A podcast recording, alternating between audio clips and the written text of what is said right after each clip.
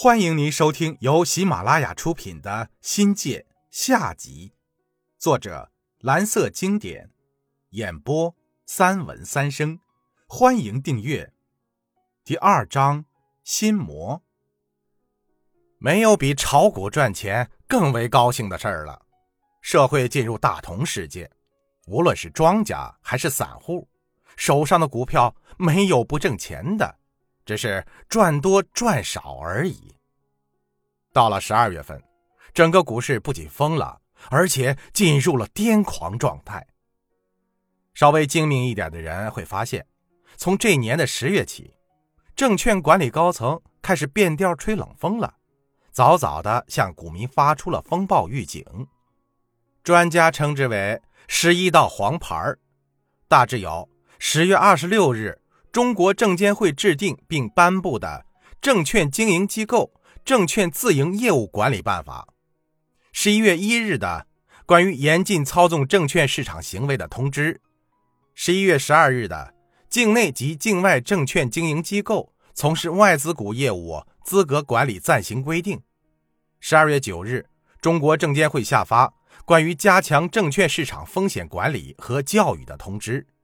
这一道道符咒被视为红色预警，发出了风险管理、风险教育及风险防御的红色警戒信号。但不断发酵升温的这些黄牌都没能阻止大盘的攀升，持续的十一个打压政策都没能搞死股市，反而像抽了鸦片的人，每一次利空打压，咽了一下，顿足精神，股指仍然是高开高走，大阔步向前。股民对平日里最害怕的政策利空完全麻木了，而对多头利空，十二月十二日大盘仍创出历史新高。十二月十六日，政府终于大打出手，发出了最后一道红牌，实行百分之十的涨停板制度，连同两个月前的十一加一，共计连续十二项政策，才把股市这头疯牛擒住了。这就是中国证券史上有名的十二道金牌。同一天，《人民日报》刊登了特约评论员的文章，正确认识当前股票市场。新闻联播当晚例外的播报全文，立刻股市像中了邪一般瘫痪下来。结果是大盘连续四天跌停板，六个交易日从一千二百五十八点跌至八百六十七点。股票四天通通跌停，股民白花花的银子全部打了水漂。十二月二十六日，因为是圣诞，又是股民崩盘的黑色星期五，所以记得深刻。我请叶兄、阿东、小卓，见他们一脸的苦相，我知道他们跟我一样，没有逃出股市的滑铁卢。好在我把早先股票升值的部分变成了银子，取了出来。如今被套牢，虽没逃过劫难，但资金的总量没变，钱没挣也没亏，算是打了平手。叶兄问我是如何做到的，我嘿嘿一笑说：“谈不上经验，全凭感觉罢了。”叶兄炒股是放长线钓大鱼，他那套鸡抛鸡的理论对我不顶用。我和阿东是做短线买卖。思路和操作手法完全不同，炒股这鸟东西就是在赌博，跟买彩票一样，按游戏规则，百分之九十五的人输钱给那仅有的百分之五，这是铁律。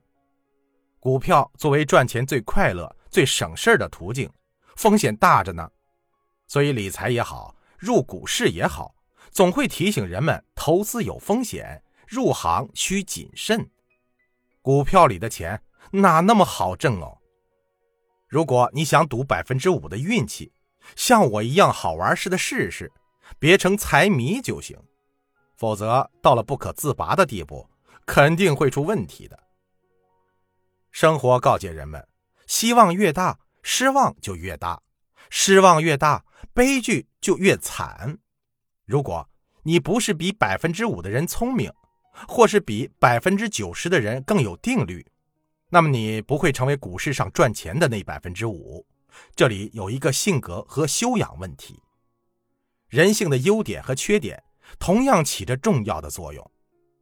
心态是炒股最基本的，也是最顶级的要素。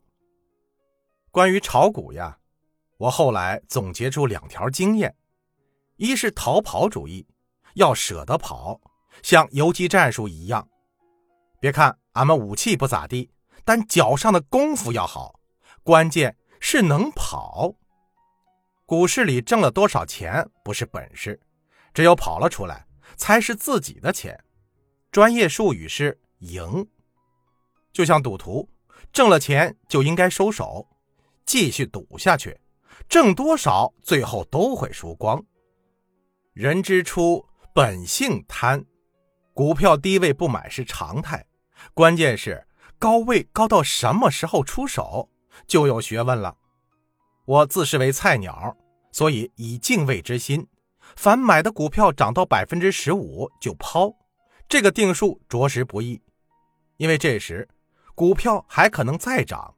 也可能被震掉，震到割地板的地步都很难说。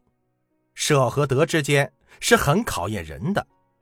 我嘛，没那么复杂，涨到我的定位就抛，我的交易我做主，筹码在我的手上，有了底线就执行。股票很多时候考验的就是你的执行力，反正能挣钱就行，挣多挣少听天由命。什么 K 线理论、黄金定律、五日背离大法、匹配大法、征战法典等等，在实践面前没用，见机行事、灵活运用才是最高法则。所以，我又得出结论：凡在股市里摸爬滚打出来的人，纵使一生都没有成就，但都无法掩盖其性格中的大气、霸气和豪气。然后就是拿来主义。假如在股市里挣了钱，怎么办呢？大多数人炒股采用滚雪球的方式，连本带利，股子的基数是越滚越大。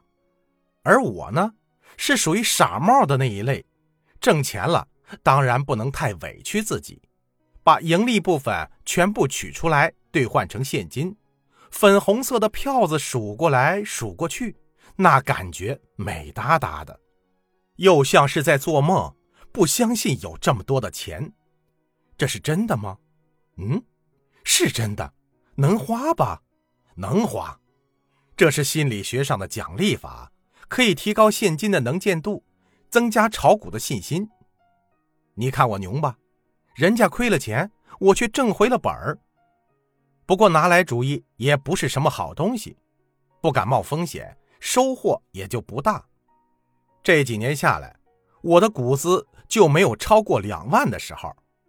补仓、满仓这类追加资本的惯用手法，我都没用上。叶兄说：“我这是小农思想，没出息。”晕了，我愿做老实巴交的农民，咋的？所以，凡到年底，业绩好的上市公司以派股的形式分红，我觉得不过瘾。按照我的拜金思想，应该是分派现金，心里暗骂公司是万恶的资本主义。但拿来主义关键时帮上了忙，在十二道金牌的打压下，让我跳出了苦海，回头有岸。听众朋友，本集已播讲完毕，感谢您的收听，精彩继续。